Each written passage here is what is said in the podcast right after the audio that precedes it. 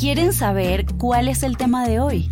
Vamos a abrir entonces una galleta para darles la respuesta. Voy a escoger esta que tengo por acá, la destapo, saco el mensaje y esto es lo que dice. Quien renuncia a la carencia conoce la abundancia.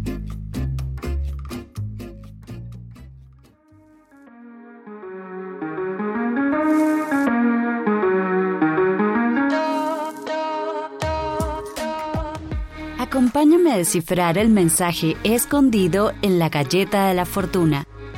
Mi nombre es Sara Sajía y en cada episodio destaparemos una sorpresa muy crocante que ha llegado a nuestras manos para darle un enfoque positivo a la vida. Porque la suerte es una actitud.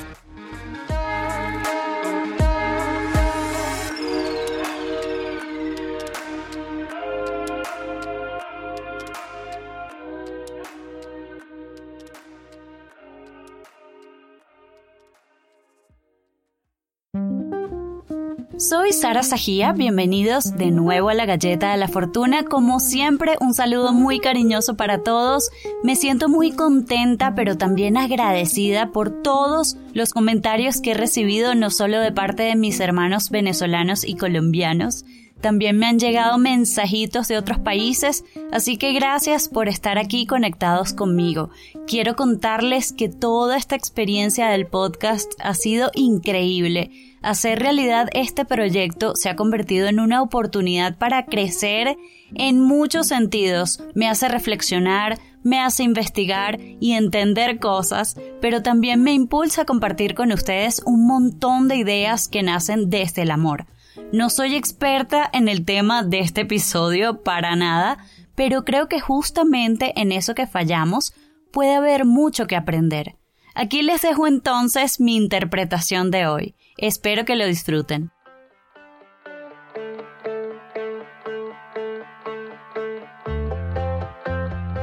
Ha llegado el momento de revelar el mensaje que está dentro de la galleta.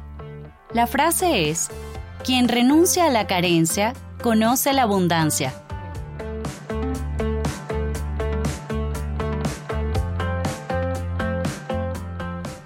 Esta frase me recuerda la vez que una amiga me pidió aceptar un reto que consistía en meditar por 21 días para crear abundancia. Así me dijo. Y la verdad es que yo estaba un poco predispuesta, tengo que aceptarlo, porque había escuchado tanto, pero tanto esa palabrita por todas partes que me empezó a aburrir, como que me perseguía además.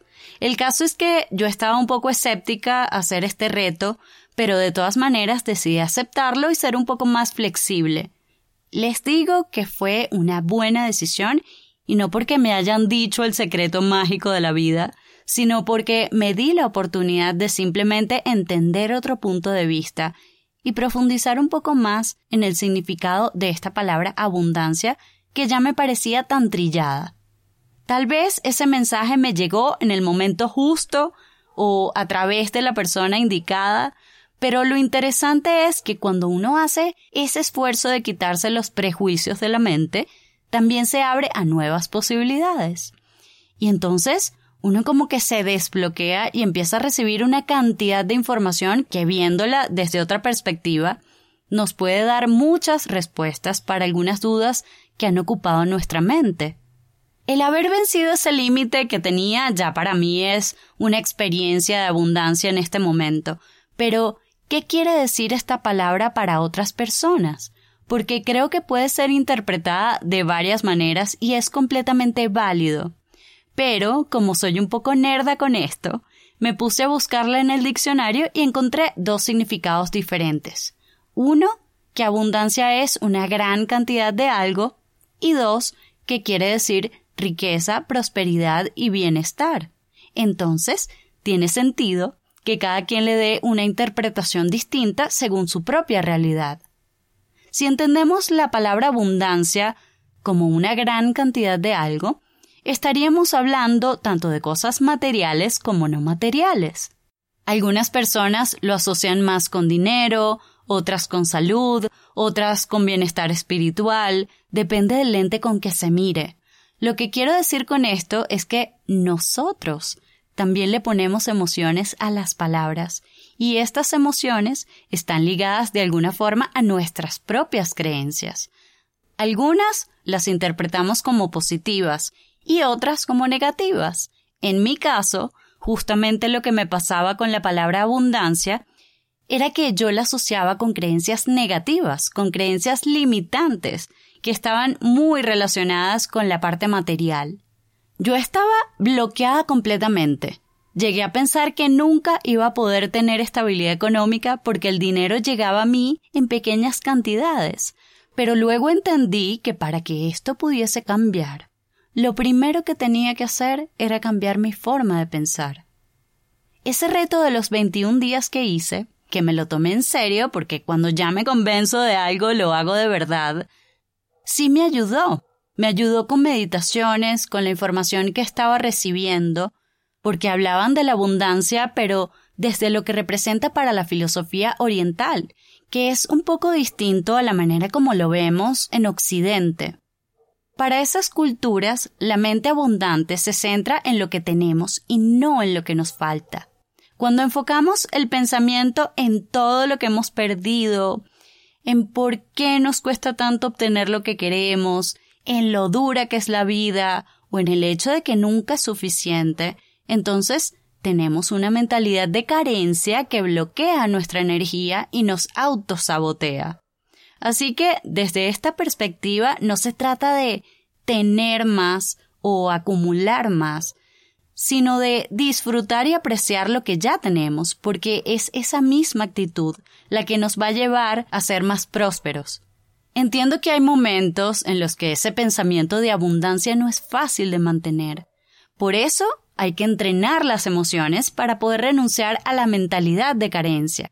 En situaciones de crisis que a veces nos toca enfrentar es cuando ponemos a prueba esa forma optimista de ver las cosas.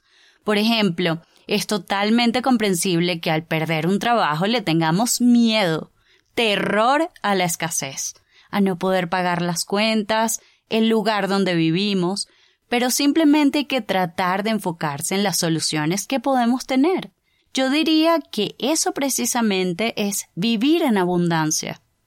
¿Cuántas veces hemos pensado que nos hace falta un poco más de dinero, un cuerpo más tonificado, una pareja así o asá, tener hijos, casarnos, divorciarnos, conseguir el trabajo ideal, etc. Y está bien aspirar a todo eso, si sentimos que nos va a dar la felicidad que merecemos y no tenemos intenciones de hacerle daño a nadie para lograrlo, ¿por qué no? Pero, ¿cómo sería si en vez de identificar lo que necesitamos, nos convenciéramos de que ya lo tenemos todo para conseguirlo? Claro, no nos va a caer del cielo, por supuesto. La idea es que esa misma mentalidad de abundancia la proyectemos hacia afuera con la dedicación que se requiere para lograr los objetivos, porque hay que trabajar, hay que trabajar para conseguir lo que queremos. Algunos podrían llamarle ambición, pero cada quien sabe realmente lo que le llena por dentro, lo que puede ayudarle a ser un mejor ser humano.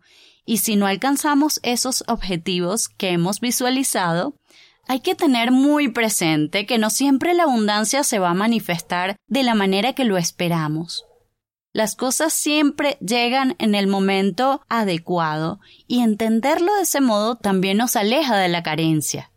El agradecimiento es otra forma de despertar ese sentimiento de la abundancia para poder apreciar lo que ya hemos logrado o estamos próximos a lograr.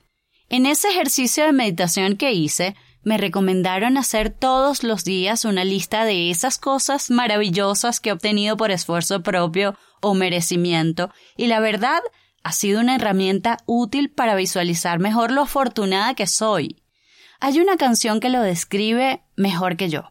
Es de Alanis Morissette. Traduje este pedacito que dice, Estoy en bancarrota, pero soy feliz. Soy pobre, pero soy amable. Soy bajita, pero tengo salud. Soy alta, pero clavada en la tierra. Estoy cuerda, pero abrumada. Estoy perdida, pero llena de esperanza. A lo que todo se reduce es a que todo va a ir bien. Tengo una mano en el bolsillo y otra está chocando los cinco. Me encanta esa letra, está genial. La vida puede ser complicada, no siempre vamos a tener lo que queremos en el momento que lo queremos, pero nunca hay que perder de vista la bendición de estar vivos. Lo bueno es que si reconocemos que nuestra mente se está enfocando más en la escasez, ahora mismo tenemos el poder de transformarlo con una buena dosis de voluntad. Nada más abundante que el aire que respiramos, nada más abundante que los colores, que la naturaleza que tenemos a nuestro alrededor o el amor que recibimos de nuestra familia, de nuestros amigos, y si alguna vez perdemos la brújula que nos orienta hacia esa dirección, solo basta mirar a los lados para reconocer que tenemos mucho más de lo que nos falta. Renunciar a la carencia es liberarse del miedo para abrazar la seguridad de nosotros mismos y así poder darle chance a la abundancia para que se manifieste en todos los espacios de nuestra vida. Hay que confiar en que tenemos toda la capacidad para generar prosperidad y vivir en ella. A veces caigo en la trampa y no miro mis propias habilidades. Soy demasiado autocrítica, perfeccionista, y entonces tengo que parar un momento para encontrar dentro de mí la abundancia. La abundancia que todos tenemos pero hay que trabajar para conseguirla. Y este espacio también es una fuente de abundancia para mí. Ustedes me dan mucha inspiración, me transmiten mucha energía, así que gracias por eso.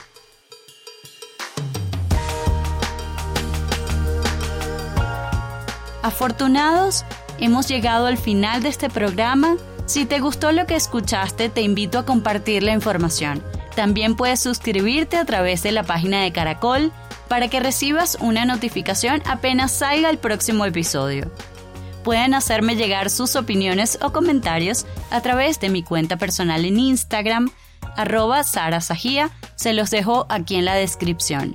Antes de despedirme, quiero darle las gracias a mi equipo de Caracol Podcast por su apoyo en la difusión de este espacio. Amigos, esto ha sido todo por hoy en la galleta de la fortuna. Se les quiere. Chau, chau.